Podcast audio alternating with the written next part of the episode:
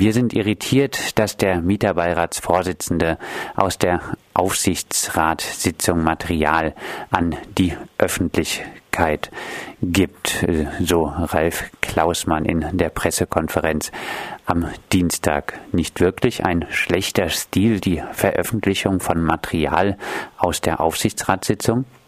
Ja, ich möchte dazu sagen, dass, denke ich, wir beide irritiert sind. Am 12. April wurde angekündigt, dass es Mieterhöhungen geben wird. Und äh, die Mieterinnen und Mieter, das haben wir in der Mieterversammlung mitbekommen, äh, sind sehr verunsichert gewesen und nichts ist geschehen. Keine Information ist erfolgt. Dann gab es am 2. Juni diese Aufsichtsratssitzung, in der intern hinter verschlossenen Türen sozusagen die Liste ausgehändigt wurde.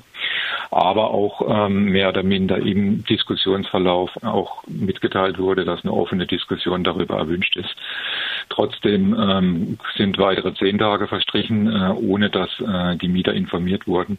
Und ähm, ja, und dann habe hab ich mich jetzt unabhängig vom Datum der Bilanzpressekonferenz dann äh, in einem Gewissenskonflikt befunden und dann äh, aber doch entschieden, diese äh, Liste zu veröffentlichen, weil ähm, ich weil es auch ein Informationsrecht für die Mieter ist und die Mieterinnen und Mieter und jeder andere Mensch äh, braucht auch Sicherheit und muss wissen, was auf einen zukommt. Und nachdem kein anderer diesen Schritt gemacht hat, ähm, habe ich mich dann dazu entschlossen, diesen Schritt zu machen.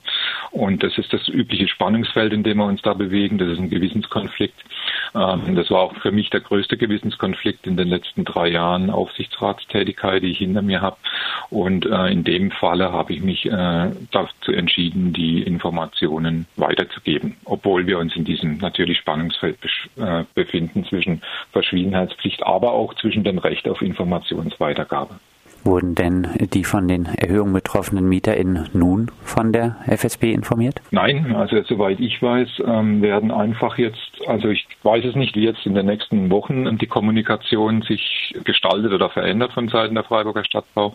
Mein Wissensstand ist, ähm, dass einfach die Bescheide rausgeschickt werden, äh, Ende Juni oder vielleicht auch noch äh, anderen Gründen eine Woche später und dann im Prinzip das ganze formale Verfahren beginnt. Und naja, das ist eine Sache, die kann, die kann ich äh, so nicht nachvollziehen. Also so, das ist auch kein, ja, ich finde sozial adäquates Verhalten, die Mieterinnen und Mieter äh, in der Unsicherheit zu belassen und ich wünsche mir und ich erwarte auch eine andere Art der Kommunikation in Zukunft.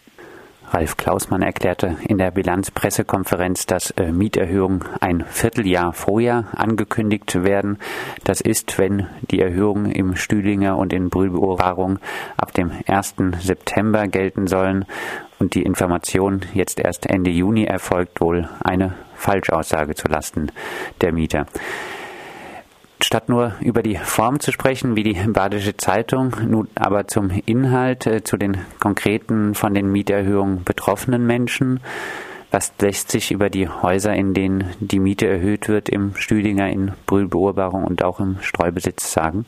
Für die Menschen ist es natürlich eine Katastrophe für viele. Wir haben äh, ja Mieterversammlungen abgehalten und auch immer wieder äh, die Sorgen auch mitgeteilt bekommen. Und es sind vor allen Dingen drei Gruppen, die, äh, die sehr, sehr stark betroffen sind. Das sind einmal äh, viele jüngere äh, Familien, in denen Kinder leben, also vor allen Dingen Kinder betroffen sind, ältere Menschen mit einer kleinen Rente. Und was wir auch mitbekommen haben, das sind natürlich auch Menschen äh, mit Behinderungen betroffen.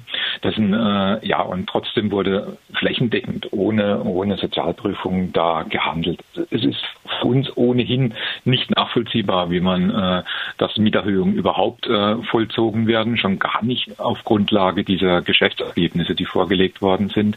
Das geht gar nicht. Es wird auch den Menschen, den Sorgen nicht gerecht und äh, es ist wirtschaftlich auch nicht notwendig. Also da, da liegt einiges im Argen und ähm, ich denke und hoffe, dass das in den nächsten Wochen dann auch von anderen Gremien, auch auf politischer Ebene und auch in der Gesellschaft diskutiert wird. Da finde ich, sollte äh, ein Umdenken und Umsteuern stattfinden. Gibt es was äh, zum Zustand der Wohnungen und Häuser zu sagen, in denen jetzt die Mieten erhöht werden? Wir hatten schon thematisiert, dass ähm, damals im Weingarten, dass wir natürlich immer auch Edelstein-Projekte haben, die vorbildlich saniert sind, aber es auch viele, viele Wohnungen gibt, in denen es einen riesen Instandsetzungsbedarf, einen Instandsetzungsstau gibt Wir hatten über den Hügelheimer Weg gesprochen. Wir haben Brühe-Beurbarung äh, auch mitgeteilt bekommen, auch äh, viele Mängelmitteilungen äh, in, in den einzelnen Straßenzügen, Emdinger Straße. Also es sind sehr viele Wohnungen, die in einem sehr schlechten Zustand sind. Und ähm, es sind bei weitem nicht genug Mittel in Instandsetzungen geflossen, wie es hätte sein sollen. Und das passt auch nicht zusammen mit der Aussage, dass jetzt beispielsweise der komplette Jahresüberschuss in Instandsetzungen, Modernisierungen fließen soll. Es ist einfach äh, die letzten Jahre und Jahrzehnte wenig investiert worden und die Wohnungen sind in einem sehr schlechten Zustand. Und nun kommen noch Mieterhöhungen und auch gerade in Brüberoberungen auch noch Belastungen ähm, durch Baumaßnahmen. Äh, beispielsweise der Rennweg 23 ist betroffen. Und aber gut, ich will jetzt nicht zu viel Detail sagen, aber äh, es ist auf jeden Fall, es passt nicht zusammen. Und es ist sozial absolut unverträglich, meiner Meinung nach. Das leitet ein bisschen über zu einer Diskussion, die auch äh, in der Pressekonferenz am Dienstag äh, stattgefunden hat. Der Streit um die Durchschnittsmiete. Klausmann sagt, äh, die FSB-Wohnungen, die aus der Bindung gefallen sind, sind immer noch unterdurchschnittlich teuer. Äh, dem Argument, die Wohnungen ließen sich von Lage und Ausstattung nicht mit dem Durchschnitt vergleichen, entgegnet er mit der Aussage, dass für die Wohnungen ja auch das System der verschiedenen Abschläge im Mietspiegel gelte. Da muss man Ihnen aber doch äh, recht geben, dass äh, dadurch die Vergleichbarkeit mit dem Mietspiegel auch der FSB-Wohnung wirklich äh, gegeben ist, oder? Also zum einen ist es natürlich zu sagen, dass ähm, wenn nicht die kommunale Wohnungsbaugesellschaft unter der Mietspiegelmiete bleibt, äh, wer denn dann sonst? Der originäre Auftrag ist doch der einer kommunalen Wohnungsbaugesellschaft, Menschen, die über nicht so viel Einkommen verfügen, mit Wohnraum zu versorgen. Ja, äh, wenn jetzt die, die kommunale Wohnungsbaugesellschaft genau Mietspiegelmiete verlangen würde, ja, dann würde das auch nicht funktionieren, weil alle anderen ja immer auch wieder erhöhen. Das heißt, wir haben dieses Hase- und Igel-Prinzip. Aber jetzt die Frage Frage äh, mit den Abschlägen. Ja, das ist natürlich genau die Argumentation, äh, die, die dazu passt, aber äh, es ist auch äh, eine Argumentation, die wiederum, naja, sage ich jetzt mal, nicht im Zusammenhang richtig aufgezogen ist. Wir haben eine Anfrage gestellt. Wir wissen, dass die, dass die meisten Stadtbauwohnungen in wenigen Stadtteilen sind. Und wenn man jetzt zum Beispiel den Mietspiegel als Vergleichsquote heranzieht, dann muss man natürlich, da kann man nicht Äpfel mit Birnen vergleichen und kann nicht sagen, wir äh, nehmen die Mietspiegelmiete der ganzen Stadt, ja, und setzen die ins Verhältnis, sondern man muss doch die äh, stadtteilbezogene Mietspiegelmiete äh, ins Verhältnis zu dem Wohnungsbestand setzen, ja. Und das wurde gemacht und äh, da gibt es Vorläufe rückläufige Zahlen und da wurde festgestellt, dass äh, bei weitem und was auch immer wieder kommuniziert wurde, dass bei weitem die Miete im Verhältnis zu den Mietspiegelmieten in den Stadtteilen, wo die Wohnungen sind, weit unter 20 Prozent liegen. Ja? Der zweite statistische Trick ist, dass man einfach jetzt in allen Vergleichszahlen, auch den Bilanzzahlen, hat man zum Beispiel jetzt eine Zahl genommen, eine Durchschnittsmiete von ganz Freiburg, 6,30 Euro oder so, ins Verhältnis gesetzt zu, äh, also Zahlen 2016 ins Verhältnis gesetzt zum Mietspiegel 2017, ja, der aber um 6,5 Prozent stadtweit höher liegt, ja. Und so kann man natürlich äh, Dinge darstellen, um vielleicht auch eine gewünschte Aussage zu treffen. Aber das ist ein Thema, da, da kommen wir vom Hundertste ins Tausendste. Das, hat, das haben auch viele schon kritisch beleuchtet. Ja, wir haben äh, das Argument, dass äh, die Mieten erhöht werden müssen wegen dem Gemeinderatsbeschluss, ja, hat sich als falsch herausgestellt. Im Vergleich der Mieten mit, dem, mit der Mietspiegelmiete, dass die äh, im Schnitt 20 oder 25 Prozent runterliegen, hat sich als falsch herausgestellt, wenn man es mit dem stadtteilbezogenen Mietspiegel vergleicht. Und, und, und, und. Es ist immer dieselbe Argumentation. Es ist äh, ein Festhalten ja, an derselben Argumentation und letztendlich, ja, letztendlich ist die Frage, ähm, was, was ist das Ziel der Stadtbau? Weil die Argumente werden immer mehr, ich sag's mal jetzt äh, in Neudeutsch postfaktisch. Äh, es ist einfach nicht mehr zu begründen und trotzdem wird unabhängig von Fakten an einer politischen äh, Richtung festgehalten. Und da geht es um meiner Meinung nach inzwischen, so wie ich es einschätze, um andere Dinge. Noch, nicht um Fakten. noch Hoffnung, Mieterhöhungen in Brühlbeobachtung im Stüdinger und im Streubesitz äh, verhindern zu können? Verhindern, also wir, wir sind, wir kämpfen nach wie vor. Ähm, ich denke, Was verhindert wurde, sagen wir mal das Positive zuerst, ist, dass es über die 1800 Wohnungen hinaus keine weiteren äh, Mieterhöhungen gegeben hat. Das ist das Positive, aber das wiegt das Negative letztendlich jetzt nicht auf. Wir wissen es nicht, ganz einfach. Es kann sein, dass äh, das jetzt auch durchgezogen wird.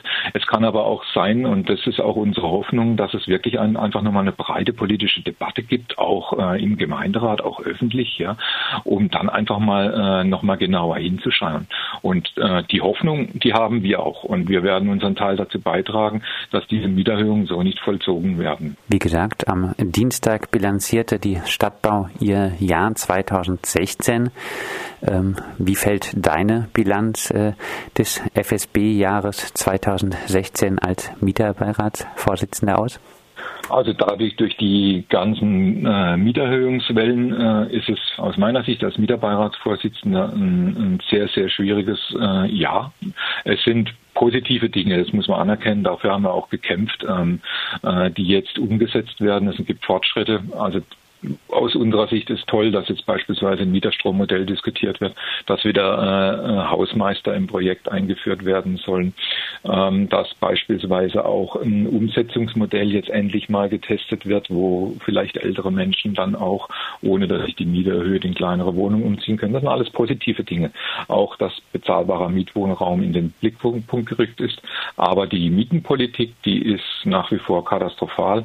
Und da haben wir ja nicht nur die Erhöhungen jetzt die dieses Jahr gehabt, sondern Ende letzten Jahres wurden ja auch im Zehnsteinweg, in der Kampfmeierstraße, in Gebieten, wo die Wohnungen eh in einem schlechten Zustand sind und wo eh auch äh, viel ja, Unruhe unter den Mietern ist, wurden Mieten erhöht. Und ähm, ja, das halte ich schon für eine schwierige Entwicklung. Ich finde, das Jahr ist aus Mietersicht ein eher schwieriges und leider auch teures. Und ähm, ja, die Kommunikation zu den Geschäftszahlen, die ist natürlich auch ein bisschen schwierig. Ähm, äh, es wurde jetzt breit in den Medien, wurden versehentlich Geschäftszahlen diskutiert, äh, die mit den Vorjahren auch überhaupt nicht vergleichbar sind. Ja, also auch die genannten Zahlen, da sind zum Beispiel bei den Jahresüberschüssen äh, ist der FSI-Gewinn nicht mit eingerechnet, meines Wissens nach, der sonst immer eingerechnet war, sodass anstatt 8 Millionen Jahresüberschuss jetzt nur, glaube 6,8 Millionen kommuniziert wurden. Früher wurden immer die Gewinne als Vergleichsgrundlage genommen, dieses Mal jetzt auf einmal die Jahresüberschüsse. Ja, der Gewinn mit Sondereffekten dieses Jahr äh, beläuft sich auf knapp 11 Millionen Euro. Das wurde nicht kommuniziert. Ja, äh, nee, es wurde über den Jahresüberschuss ge äh, gesprochen, der FSB GmbH und der FSI. Also da liegt einiges im Argen. Und zur Bilanz kann man auch noch sagen, 2016 gab es 17 Wohnungen weniger in der Verwaltung der FSB als äh, 2015. Ähm, kommen wir vielleicht äh, abschließend äh, zum Ausblick. Äh, die Stadtbau hat auch einiges über zukünftige Projekte gesagt, zum Beispiel 3000 neue Wohnungen bis 2025 bauen zu wollen davon ein Drittel Eigentumswohnungen und 1000 alte Mietwohnungen fallen aber weg. Wie bewertest du diese Zukunftspläne der FSP? Also es ist ähm, wohl, es ist ein, ein, ganz wichtiger Punkt wohl für die Geschäftsführung, an diesem Bauträgergeschäft festzuhalten. Äh, es muss unter allen Umständen vermieden werden, dass, äh, dass das Bauträgergeschäft in Frage gestellt wird. Und äh, ich finde, wir haben äh, eine massive Nachfrage äh, nach bezahlbaren Mietwohnungen und ähm, ich kann nicht nachvollziehen, warum äh, gerade das kommunale Unternehmen da nicht einen größeren Schwerpunkt drauf setzt. Es wird immer argumentiert, das Bauträgergeschäft ist nötig, um äh, äh, den sozialen Wohnungsbau zu finanzieren. Das ist so nicht richtig. Wenn wir uns die Bilanz anschauen und meine Betrachtungsweise ist immer von den Erlösen her, also woher kommt das Geld, ja, dann haben wir jetzt äh, aus der Hausbewirtschaftung, wo die ganzen äh, Mieten auch drin sind und die indirekten äh, Kosten für die Mieter, haben wir 58 Millionen Euro Umsätze, mit denen die Stadt äh, wirtschaften kann aus diesem Bereich. Ja. Während aus dem Verkauf von Grundstücken haben wir nur noch 6,6 Millionen Euro Umsätze. Das heißt, 85 Prozent äh, der Mittelherkunft der Erträge kommen von den Mieterinnen und Mietern. Und äh, diese, diese Umsatzerlöse äh, aus den Grundstücken, die sind um 13 Millionen Euro zurückgegangen zurückgegangen im Vergleich zur Bilanz 2015. Und das bedeutet letztendlich, es war schon immer so, dass die Mieterinnen und Mieter das Bauträgergeschäft finanziert haben. Aber in diesem äh, Ausmaße, äh, wie jetzt in der Bilanz 2016 dokumentiert, gab es das noch nie. Also das verstehe ich nicht. Und äh, es gibt einen klaren sozialen Auftrag und man sollte äh, die Mieter zahlen letztendlich das Bauträgergeschäft mit. Und das ist für mich auch eine Sache, die nicht nachvollziehbar ist, schon gar nicht in der momentanen Wohnungssituation. Das sagt Ralf Müller, Mieterbeiratsvorsitzender der Freiburger Stadtbau. Er hat die Liste von Häusern die von Mieterhöhungen betroffen sein werden, zum Ärger der FSB veröffentlicht. Diese Liste werden wir natürlich auch bei Radio Dreieckland auf www.rdl.de veröffentlichen.